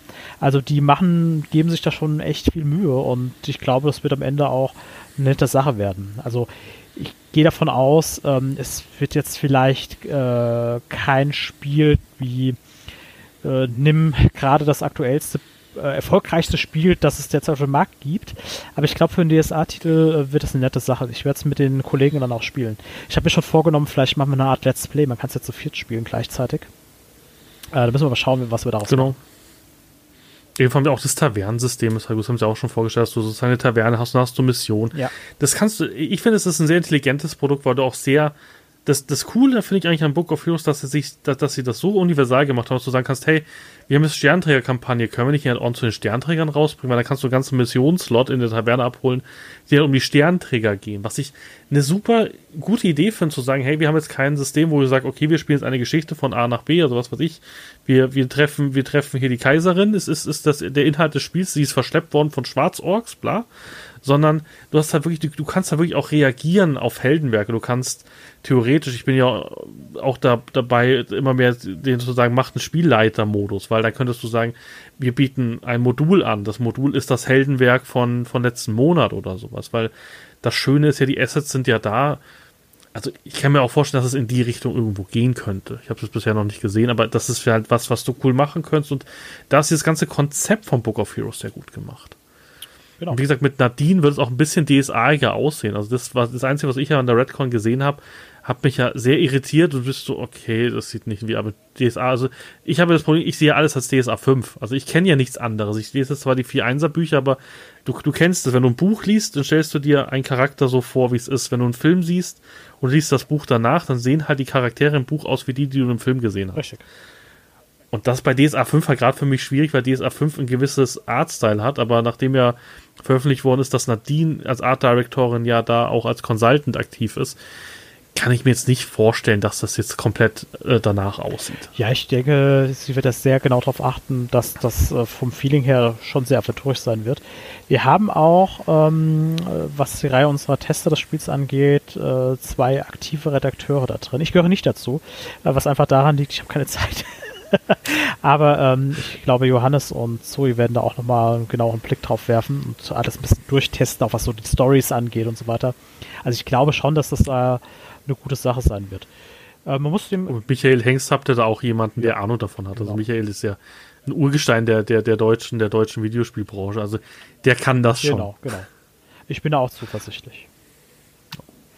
Ich bin sehr gespannt, wann es rauskommt. Also, wie gesagt, ich finde find es mega gut, weil an, an Anfang der Kritiker vor den der Redcon habe ich mir das angeguckt und so, oh nein, ein, ein, ein, ein, ein B-Titel, sage ich mal. So AAA, man unterscheidet immer auch von, von, von Investitionen. Also da ist jetzt nicht ein Milliardenbudget dahinter. Das ist jetzt nicht das neue Call of Duty Modern Warfare. Das muss auch allen Leuten ganz klar sein. Das ist, das ist ein Indie-Titel vielleicht nicht mehr ganz, aber so zwischen Indie und A-Titel ist das Ding irgendwo mittendrin. Ja. Und die Erwartungshaltung muss man auch haben und es passt. Und natürlich ist es kein Pathfinder Kingmaker, aber Pathfinder Kingmaker kostet wahrscheinlich das Hundertfache von dem Spiel. Ja, das ist äh, richtig. Man muss natürlich auch immer gucken, was das Budget hergibt. Ja. Und wie gesagt, dafür sieht es cool aus. Und wenn schon ein Entwickler sagt, es ist für die Fans gemacht, ist das das Richtige aus meiner Sicht. Und bei Torwall, wenn wir da weitergehen, ist es ja Wahnsinn, was ihr da gemacht habt. Ihr habt das gute WDV kaputt gemacht, oder? Ich schaue es gerade nochmal. Ist es schon soweit? Wir waren vorhin bei 210.000 Euro bei der Aufnahme. Ja, da muss mal gucken, das weiß ich jetzt gar nicht auswendig. Aber ich Ach du Scheiße, wir sind bei 2021 550. Ja, dann äh, sollten noch 3000 Euro und dann war WDV das zweiterfolgreichste. Dann sollten wir das schaffen. Ähm, das ist auch, glaube ich, gar nicht schlecht. Äh, das, ich sag mal, wenn das wirklich so erfolgreich ist. Dir ist es nur peinlich, dass jedes Mal auf WDV angesprochen zu werden. Nee, nee, ich, äh, ich bin ja stolz durchaus auf WDV, egal was man äh, dem Buch nachsagt und so weiter. Nein, ich, ich freue mich tatsächlich, dass das ähm, sehr erfolgreich ist. Wir haben ja auch ein bisschen was an Vorarbeit auch äh, bei Torwall geleistet. Man muss natürlich dazu sagen, wir haben ja eine ganze Menge äh, an Produkten da jetzt auch reingeschmissen. Insofern ähm, muss man auch sehen, dass äh, das Ganze natürlich auch sehr gut nach oben getrieben hat, weil wenn die Produkte äh, klasse sind und die Leute freuen sich darüber, dann, dann geht da auch einiges. Und äh, ich sag mal, dann müssen wir halt für Wege der Vereinigung äh, Teil 2, schwache Seite, äh, müssen wir halt uns äh, ein bisschen bemühen. Nein, äh, ich, ich finde es gut. Das war ja auch unser Ziel, dass das die Leute begeistert und ähm, ich schätze mich da sehr glücklich. Insofern, ähm, wenn wir 230.000 oder mehr erreichen, äh, bin ich nicht unbedingt traurig drüber. Also ähm, ich kann gut damit leben. Ich meine, mein alter Roman ist, äh, wird immerhin dadurch neu aufgelegt, äh, macht mich auch glücklich. Und äh, da gibt es ein paar Sachen, an denen ich ja mitarbeiten werde. Gar nicht mal so wenig, wenn ich jetzt drüber nachdenke. Ein paar, so ähm, eins, so ein bisschen. Das, das, macht mir so ein bisschen Sorgen. Eher. Rest macht Nico. ja, genau. Also es, es, wird da schon ein bisschen was an Arbeit auf uh, viele von uns zukommen. Ähm, aber insofern, ich bin da, ich schätze das als sehr glücklich ein. Ich bin auch, was die ganzen Produkte angeht, die so ein bisschen special waren bei diesem Crowdfunding, ähm, auch nicht betrübt darüber. Das ist natürlich immer so eine Frage, wem diese Sachen gefallen, aber ich glaube, so äh, im Schnitt ist für jeden was dabei. Ob man diese Noppenstein-Schiffe mag oder nicht, das ist halt eine andere Geschmacksfrage. Ähm, ja, einige können was damit anfangen, andere nicht. Andere finden dann die Runensteine cool und andere sagen, die bauen sie nicht. Ähm, aber ich sag mal, es ist für jeden was dabei und ich glaube, wir haben zumindest, was so den Kern angeht, äh, Bücher, Hefte, Material für Torwald, glaube ich, sehr viel geliefert. Was ich halt ein bisschen traurig fand, ist halt, wie wenig Abenteuer dabei sind. Das ist halt das Einzige, wo ich sagen würde, das ist ein großer Kritikpunkt für mich bei den Torvalds TV gewesen. Es gibt zu wenig Abenteuer dazu. Also es gibt jetzt ähm, das Heldenwerk, dann gibt es das Solo-Abenteuer und dann gibt es das Regionalabenteuer. Ich glaube, da hatten sich halt viele bei den krassen Crowdfunding halt gewünscht, dass irgendwie am Schluss drei, vier Abenteuer rauskommen, glaube ich. Also das ist so, was ich noch mitgekriegt habe von dem Feedback der Leuten, dass die einfach ein bisschen traurig waren, dass halt viel Merch dabei war. Damit kriegt ihr zum Beispiel mich total. Ich glaube, ich habe jetzt fast 300 Euro jetzt drin. Ähm, und viele sind halt einfach so, ja, ich brauche kein Lego-Schiff, ich brauche dies nicht, ich brauche keine Zauberkarten und sowas. Da vielleicht nächstes Mal noch ein, zwei Abenteuer mehr und dann wäre es, glaube ich, eine super runde Sache gewesen. Aber so finde ich, also ich finde es halt schön, dass jetzt viel Kritik aufkommt, aber es trotzdem das erfolgreichste Crowdfunding von Deutschland wird, so wie es aussieht. Ja, also ich kann, ich kann durchaus diese Kritik ja auch nachvollziehen. Äh, Abenteuer sind natürlich eine beliebte Sache müssen natürlich auch äh, geschrieben werden und ähm, dementsprechend, man muss auch immer gucken, ob Autoren passend für den Zeitraum Ideen und Zeit haben. Aber generell diese, mit dieser Kritik kann ich ja gut leben. Ich leite die auch nochmal weiter. Ich glaube, wenn wir vielleicht für andere Dinge mal Crowdfundings machen, werden wir das auch vielleicht wieder stärker in den Fokus rücken. Man darf aber wirklich nicht vergessen, man muss ein bisschen gucken, dass ähm, das auch zu bewältigen ist, diese Arbeit. Weil wenn du äh, Bücher produzierst alle diese Bücher, die wir hier angeboten haben, müssten wir äh, noch produzieren, frisst das natürlich Ressourcen. Und ähm, natürlich ist ja. es für uns als Redaktion zwischenzeitlich mal viel dankbarer, wenn wir ein, ein Produkt anbieten können. Nehmen wir mal die Runensteine. Das ist für uns nicht so viel Arbeit in der Redaktion. Natürlich müssen wir ein paar Festlegungen machen, aber das äh, war es dann auch. Wir müssen nicht lektorieren, korrigieren, das durchlesen, schreiben und so weiter. Ähm, deswegen ist, glaube ich, ist nicht verkehrt, wenn man bei Crowdfundings eine gewisse Mischung hat aus, es gibt Bücher und es gibt auch Merchandise-Sachen. Denn man darf nicht unterschätzen, diese Merchandise-Sachen sind auch beliebt und tun einen Beitrag leisten. Und die sind auch stärker ähm, oder schneller zu bewältigen als einige andere Sachen. Aber was die Abenteuer Sie geben halt auch gut Marge, muss man ja auch sagen. Sie geben ja, ja auch, also bis auf die Stofftiere vielleicht, aber so ein Würfelturm gibt halt gut Marge. Genau, genau. Das muss man auch mal sagen. Man muss ja auch irgendwie diese Zwischenziele äh, finanzieren, weil ich weiß nicht, wer, wer muss jetzt eigentlich von euch in den Wald mit Markus für das, für das Letzte? Also ein 80 Seiten Heft für 12 Euro, sehen wir jetzt einen neuen Alex dann demnächst oder einen neuen Nico? Wer von euch zwei wird in den Wald nach Wald-Ems gebracht? Ich denke, das ist in diesem speziellen Fall vielleicht eher Nico und ich gehe zusammen mit Markus in den Wald und habe eine Schaufel dabei. Denn ähm, das, das, mit den 80 Seiten wird vermutlich gar nicht mal so ganz wenig Arbeit sein. Also. Ja, vor allem, wir werden genau aufpassen, weil wir nerven dich ja seit Monaten mit, wir hätten gern Akademie-Fluff, bitte. Jetzt. Ja. Drei Bücher bitte. Ja, das ist also. also ich habe mich so über, weil ich habe, ich war so sauer. Ich habe hab mit, mit Jens gesprochen, so super, wir machen Kindergeburtstag auf auf auf auf auf auf, auf, in, auf der Redcon. Nur, nur, dass, nur damit ihr das andere Ziel nicht erreichen könnt, dass ich endlich was zu den Akademien lesen darf. Äh, ich finde also wie gesagt, ich hätte nicht geglaubt, ich, ich, ich weiß nicht, wann, wo waren wir gestern bei 180 oder 190? Ich hätte nicht gedacht, dass es nochmal so einen Run gibt. Gut, wenn die Runensteine das Notizbuch viel gemacht haben, weil es werden sehr viele kaufen aus meiner ja. Sicht. Deswegen glaube ich auch, dass diese 10.000 Euro noch drin. Ähm, weil das ist ja was, was ich mir seit langem wünsche. Wo ich das gesehen habe, habe ich echt gefeiert. Weil, wie gesagt, ich liebe ja diese Fluff Akademie-Bände aus DSA 4 ähm, und wünsche die mir so mit einem geilen Layout. Und ich hoffe auch, dass, dass ihr irgendwie die liebe Nadine irgendwie dazu bringt, ein, zwei dieser Akademien auch schön zu zeichnen in einem coolen DSA 5 Stil, weil das vermisse ich halt total. Weil ich liebe diese, diese Beschreibung und auch, dass du merkst, hey, was wird in dieser Akademie gelehrt? Also ich liebe diese, diese Fluffband. Leider sind sie als Buch so sauteuer, aber als PDF gibt es ja im, im Ulysses Shop. Ja. Und es ist einfach so geil, einen Magier zu spielen und zu lernen, hey, was hat denn der für Fächer überhaupt? Also was bringt die Akademie denen überhaupt bei? Also es ist ja schön, dass wir bei den, ähm, bei den ähm, Archetypen und bei den Beschreibungen der Profession sehen, welche Zauberer lernen, aber warum erlernt jetzt diese Akademie überhaupt diese Zauber? Warum bringt sie denen das überhaupt bei? Und das ist halt bei diesem Fluffband mega gut gemacht. Richtig, richtig. Ja, ich denke, ähm, wenn das gut ankommt, kann man ja ein bisschen auch darauf aufbauen, aber wie gesagt, 80 Seiten müssen natürlich dann auch erstmal äh, abgehakt werden. Das ist. Äh Nadine macht einfach sehr viele Artworks in, in DIN A4-Größe. Das ist die Akademie, die hat sich Tim gewünscht, die machen wir jetzt über sieben Seiten. ja, müssen wir mal schauen, müssen wir mal schauen. Nee, also wirklich, wirklich cool. Was ist denn dein Lieblingsprodukt? Mein Lieblingsprodukt.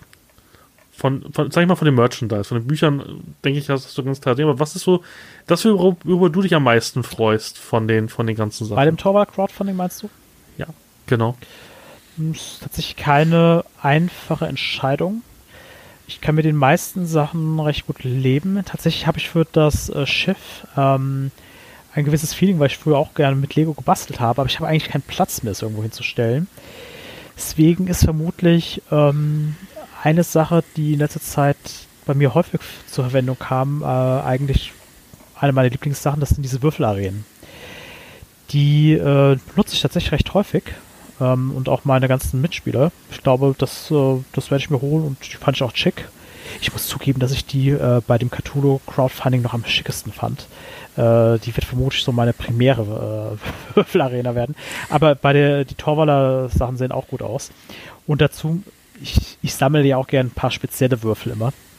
Werden die Würfel natürlich äh, trotzdem für mich auch wichtig sein. Wobei ganz klar, äh, die Kjalska Natorogon-Würfel sind für mich natürlich noch viel wichtiger als die Torwalle-Würfel. Äh, nicht, dass ich kein äh, Torwaller-Fan bin, aber wenn ich die Wahl habe immer zwischen Torwaller und Kjalske-Ländern, weiß ich, äh, wen ich wähle. Ich muss sagen, also ich, ich, ich schwanke zwischen dem, zwischen dem Schiff, was, was viele Leute sehr aufgeregt hat, aber ich bin halt ein Lego-Fan, habe hier auch alles voller Lego stehen, von Overwatch bis Star Wars und alles mögliche. Ich mag das halt gerne, weil das so, so ein bisschen mein inneres Zen ist, so, so, so was zusammenzubauen und ich mag das sehr gerne, weil du halt einfach mal ein bisschen abschalten kannst.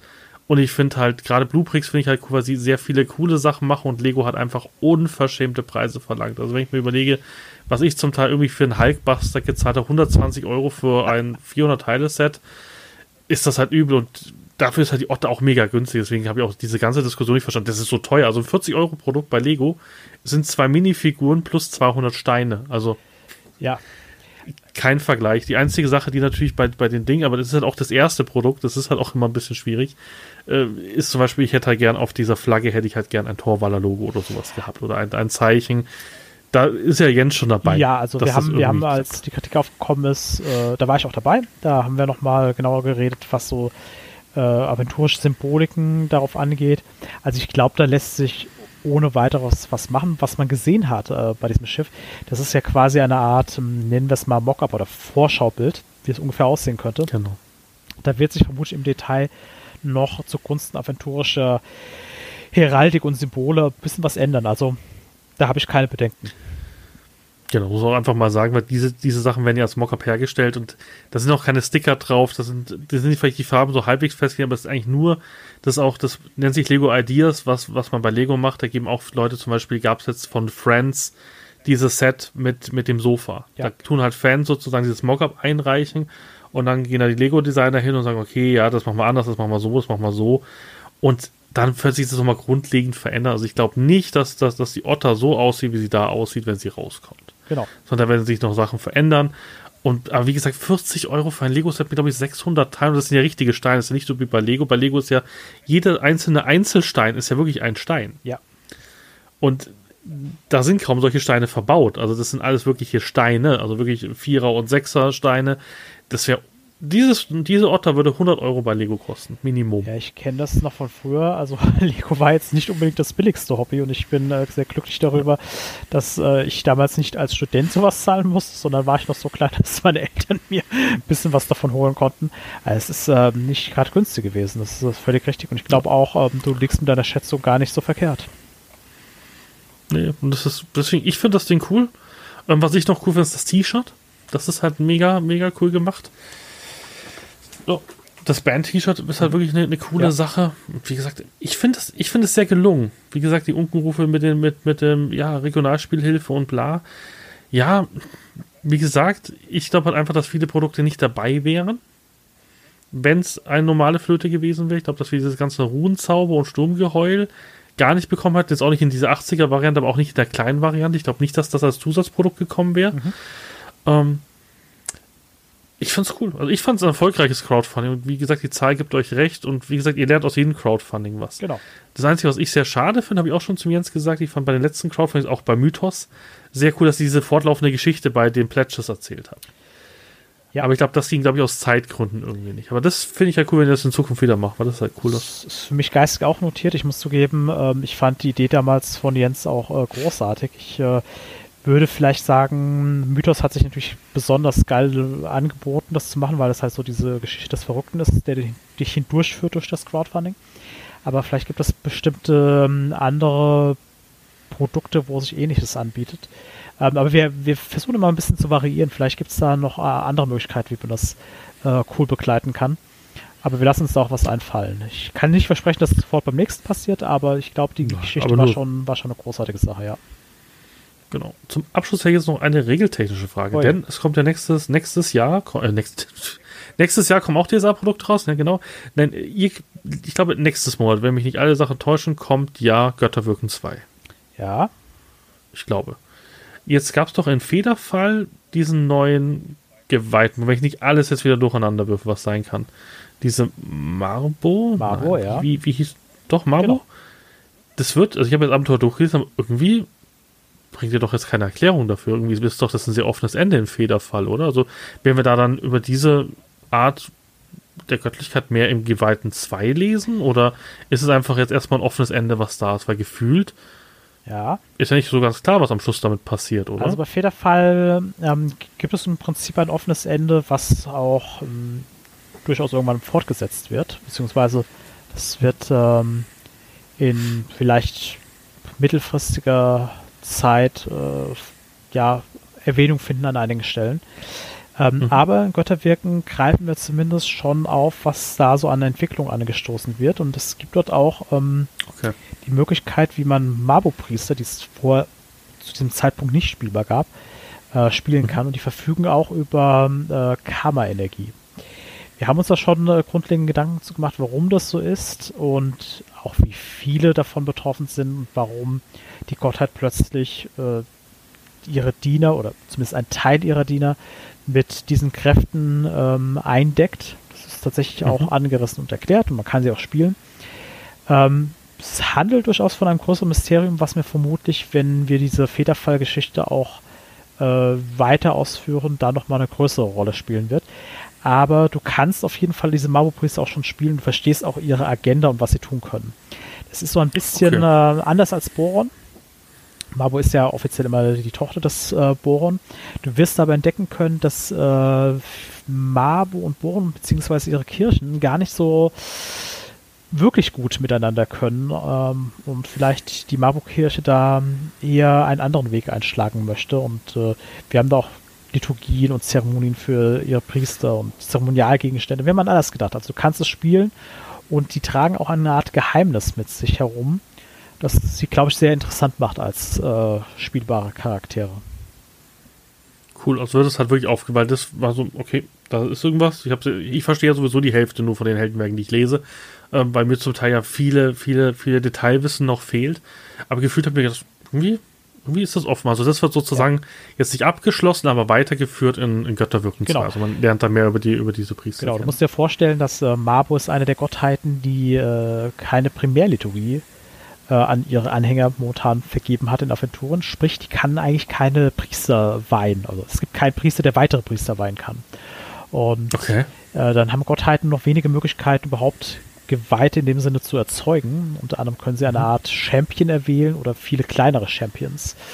Und äh, Mabo, weil der Sternfall, haben wir wieder den Sternfall als Thema, ähm, vielleicht auch ihre Position ein bisschen verändern will, hat da einen Plan entworfen und der spielte halt eine Rolle und das kannst du in Götterwirken 2 schon nachverfolgen.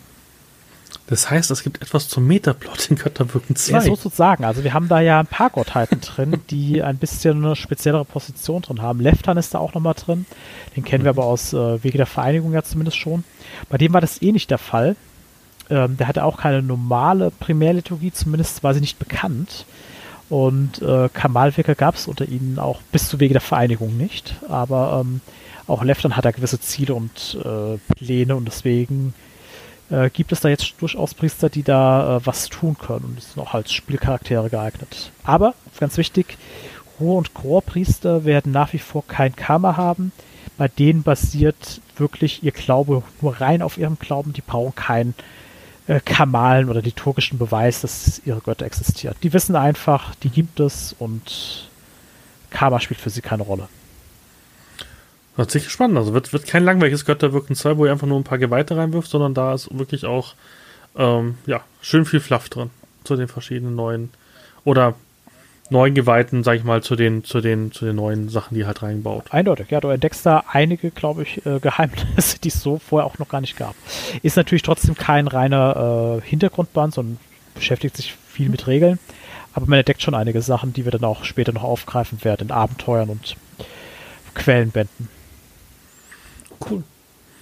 Und dann war es, glaube ich, DSA-technisch für dieses Jahr schon, oder? Weil Hebarium kommt, glaube ich, im Frühjahr. Ja. Oder Januar, Februar, irgendwie sowas um den Dreh. Sonst, glaube ich, im Dezember kommt jetzt nichts, oder? Gefühlt. Ähm, ich kann es dir noch nicht genau sagen, weil ich gar nicht auswendig weiß, was wir da hingelegt haben. Ich meine, mich erinnern zu können, dass äh, eine der neuen Castesia-Romane da erscheint.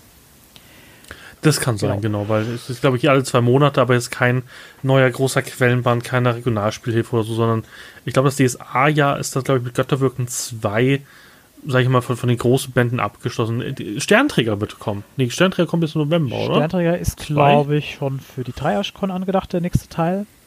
Genau. Ähm, es kann sein, dass vielleicht doch noch was im Dezember erscheint, aber ich muss sagen, ich weiß es gar nicht mehr auswendig. Es war jetzt kein äh, normaler Quellenband oder sowas, aber vielleicht erscheint noch was da, vielleicht ein Abenteuer oder was. Das werdet ihr erfahren, wenn äh, wir das von der Druckerei und so weiter genauer wissen. Nee, aber wie gesagt, mit, mit, mit Götterwirken 2, da freue ich mich und da gibt es auch viele, die sich schon drauf freuen. Ja. Das wird, glaube ich, ein richtig cooles Weil, glaube ich, es warten auch schon lange Leute auf, auf Götterwirken 2, ne? Ja, man muss dazu sagen, es ist einfach so, wenn du ähm, an einigen Projekten hängst, die natürlich auch länger dauern, kann es immer was sein, wenn du quasi zwei Sachen parallel bearbeitest, dass eines, äh, ich sage mal, verschoben werden muss, damit es auch klar, spruchreif in den Druck gehen kann. Und wir saßen dann doch äh, beispielsweise an der ganzen Aranien-Palette ein bisschen länger dran, damit es funktionierte. Und danach haben wir uns halt wieder ähm, der Finalisierung von Götterwirken auch gewidmet. Insofern, das kann einfach immer mal passieren, aber ähm, das kann man halt nicht ausschließen, wenn sowas geballt mal auf einen zukommt. Das ist bei Crowdfundings zum Beispiel natürlich dann auch immer so eine Sache. Äh, das beschäftigt uns dann mal auch länger, weil es ist halt nicht nur ein Buch, sondern manchmal sind es dann zehn Bücher gefühlt. Das ist dann schon ein ganz äh, ungewöhnliches Pensum, was man dann mal kurzfristig hat. Aber ich kann euch sagen, mein Geldbeutel ähm, ist sehr traurig über DSA. Also ich gefühlt habe ich nie so das Moment, wo ich sage, oh, mal durchatmen, Geldbeutel technisch. Sondern irgendwie ist immer was da und als jemand, der jetzt nicht irgendwie alle Abenteuer sofort spielen kann, weil er jetzt nicht irgendwie zwei Spielerunden die Woche hat, kommst du auch gar nicht hin. Also wir fangen jetzt mit, mit meiner, mit meiner Tischgruppe mit, mit dem Einsteiger-Set an. Dann wird es nach, nach Aribor gehen und dann wird es sofort zu den Sternträgern gehen. Aber ich gehe mal davon aus, dass bis dahin wahrscheinlich der vierte Teil von den Sternträgern schon erschienen ist, bis da meine Gruppe hinkommt. Es ist ja auch wirklich viel zu tun. Da kommt Zwischenabenteuer und alles Mögliche. Mit Aranien haben wir jetzt wieder ein geiles Abenteuer mit, den, mit der Finks und so. Also gefühlt weiß ich gar nicht, ob man das so schnell wegspielen kann. Also natürlich sind Verschiebungen immer komisch und, und doof, aber wenn man ganz ehrlich ist, wenn ich mal eine Pile of Shame angucke, die da liegt, ist weiß ich nicht. Ich könnte wahrscheinlich jetzt ein Jahr gar nichts veröffentlichen und ich wäre immer noch nicht aufgeholt. Also muss man ja auch sagen. Ja, also äh, wenn man die Menge der, der Sachen, die wir veröffentlichen, äh, beispielsweise in einem Jahr uns dann schon anschauen, ist es eine ganze Menge. Es ist natürlich so, dass. Ähm, ja, wird schon wieder Himmelangst mit, mit Markus und äh, das Jahr 2019 ja, ja. Auf der KK. Ja, das, das ist natürlich so. äh, vor, ich sag mal, den Crowdfunding-Zeiten war es so, dass meistens eine gewisse Regelmäßigkeit, sowas wie ein oder zwei Sachen pro Monat vielleicht mal rauskam. Bei äh, dem Crowdfunding-Zeitalter ist es halt so, dass manchmal extrem geballt eine riesige Menge erscheint und dann vielleicht an einem Folgemonat ein bisschen weniger. Also da kommt vielleicht dann nur unterstützendes Produkt und vielleicht nicht unbedingt ein Buch raus. Aber insgesamt ist es einfach eine riesige Menge geworden, die dann auch erscheint. Und es ist halt vielfältig. Du hast ja Quellenbände, Regionalspielhilfen, mal Regelerweiterungen, natürlich jede Menge Abenteuer.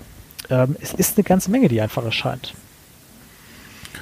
Ja. Und vor allem, es kommen ja auch immer regelmäßig Abenteuer. Also gefühlt, wenn ich den KK, das ist das Einzige, was mich am KK stört. Beim KK kriegst du ja gefühlt schon fünf, sechs Produkte und danach hast du aber totale Ebbe. Also ich hatte irgendwie ein halbes Jahr, ja, F-Shop ist leer gekauft. Das ist halt, ja, ich warte mal auf, auf, auf die Redcon. Es sind halt gefühlt zwei große Sachen, wo ihr Sachen raushauen. Das ist halt wirklich am KK und der Redcon gefühlt. Also da kommen dann immer Sachen, weil auf den Redcon kriegst du ja auch Bücher, die jetzt erst erschienen sind, also mit den Taschenbüchern und sowas. Ja, das ist, ist natürlich so, dass gerade die äh, Veranstaltungen ähm, für uns die interessantesten sind, weil äh, man darf natürlich einfach nicht verleugnen, dass äh, wenn wir äh, diese großen Bücher, die sehr auflagenstark sind, ähm, direkt an unsere Spielerfans Meister verkaufen können, ist es für uns natürlich ein viel äh, tollerer Gewinn. Also ähm, das ist ganz klar, deswegen ist, ist, das meistens so die Hauptpriorität, dass wir da auch was äh, Tolles anbieten können. Ähm, natürlich versuchen wir auch zum Beispiel bei den anderen Messen oder Conventions was zu haben, aber jetzt zum Beispiel bei Dreieich kann es auch sein, dass es halt nur in Anführungsstrichen nur Abenteuer sind. Und man darf einfach nicht vergessen, äh, wir sind halt nur eine vierköpfige Redaktion. Ähm, das heißt, es gibt natürlich auch eine begrenzte Kapazität und da müssen wir halt immer schauen, äh, wann wir was ungefähr hinlegen können. Ja, vor allem man hat ja auch gemerkt, wenn man euch unter Druck setzt und sagt, ja, wo ist Magie 3, wo ist Magie 3, wo ist Magie 3, wo dann kommt halt auch nichts Vernünftiges raus. Das muss man auch immer klar sehen, wenn ihr halt raushaut, wie die Blöden, dann äh, werden die Sachen nicht die Qualität haben, die wir aber, glaube ich, erwarten. Ja. Also. Genau.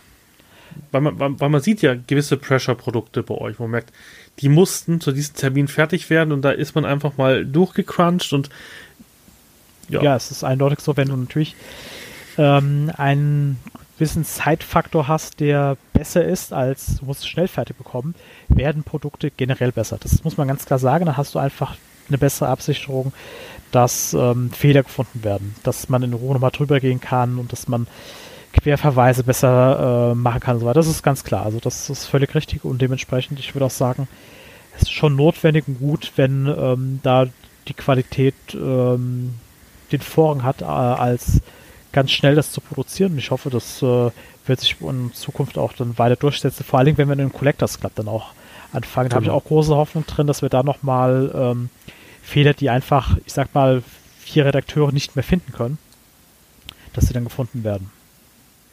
Ich muss auch ehrlich sagen, jetzt wo ich immer mehr Newsletter und sowas ja in meinen neuen Job schreibe, es glaubt immer keiner, aber wenn du so einen Text schreibst, du schreibst ihn eine Woche lang, dann gibst du ihn nochmal zum Lektorat, gibst ihn nochmal zurück, dann machst du nochmal das. Sobald du auf diesen Sendeknopf drückst und diese E-Mail geht raus, siehst du sofort drei Fehler. Das ist, ich, weiß nicht, das ist komplett verhext, aber wenn du diese Texte dauernd siehst, dann fällt dir gar nichts mehr auf. Ja, das ist völlig richtig. Also, äh, und deswegen ja. ist dieser Collectors Club, und das verstehen die meisten Leute nicht, er ist extrem wichtig, weil ihr seid nicht zu doof, Rechtschreibfehler zu finden, sondern ihr liest diese Texte vielleicht gefühlt ein halbes Jahr. Genau. Und dann kommt da mal ein Satz raus, dann kommt da mal was rein. Es ist komplett natürlich, dass du irgendwann keine Fehler mehr siehst, weil du siehst das auch irgendwann einfach nicht mehr. Genau. Es kann immer passieren. Und vor allen Dingen sowas wie, du hast dann plötzlich was umgestellt, weil du einen Fehler entdeckt hast, dann machst du einen anderen Folgefehler, den du produzierst, weil irgendein Wort noch drin ist, was nicht drin sein sollte. Und das, äh, es ist besser, wenn du einfach nochmal zusätzliche externe Kontrollen hast. Das ist ganz klar. Deswegen glaube ich, ist der Collectors Club eine der besten Ideen ähm, und auch das ist so ein Thema. Lieber warte ich jetzt noch drei Monate auf den Collectors Club, als irgendwas hinzukriegen, was hinten und vorne nicht passiert, weil er funktioniert, weil dann habt ihr wieder 10.000 Mails. Jens, irgendwie, das, das Pledge ist da nicht angekommen, das funktioniert da nicht. Dann mit, mit solchen fehlerhaften Sachen bindet man ja auch wieder die, kompletten, die komplette Firma. Weil wenn ihr 500 Mails kriegt, dann winkt ihr nach zwei Stunden mit dem weißen Fähnchen der DSA-Redaktion und da muss sich der Michael drum kümmern, der Nico, da müssen alle auf einmal kommen und mithelfen. Und das stoppt ja den ganzen Laden. Deswegen finde ich es gut, dass ihr bei solchen Sachen einfach auch das Einsehen habt, so, wir schaffen es nicht. Lieber kriegen wir es ein bisschen Schelte und machen es zwei Monate später auch mit dampfende Dschungel, wo ihr gesagt habt, vielleicht wird es dieses Jahr fertig. Ich bin äh, da glücklich, wenn ihr das noch zwei, drei Monate rauszögert. Ähm, wenn es halt danach die Qualität hat. Genau. Weil das bringt allen Leuten mehr, aber niemand, also niemand war glücklich, glücklich mit Aventurische Magie 3 mit den Fehlern drin. Jeder hätte gesagt, ähm, hätte ich die Entscheidung gehabt, zwei Monate später das oder drei Monate später das zu kriegen, überarbeitet, hätte jeder gesagt, ja klar, mach doch. Genau, genau, sehe ich auch. Das ist ja immer die andere Seite. Genau.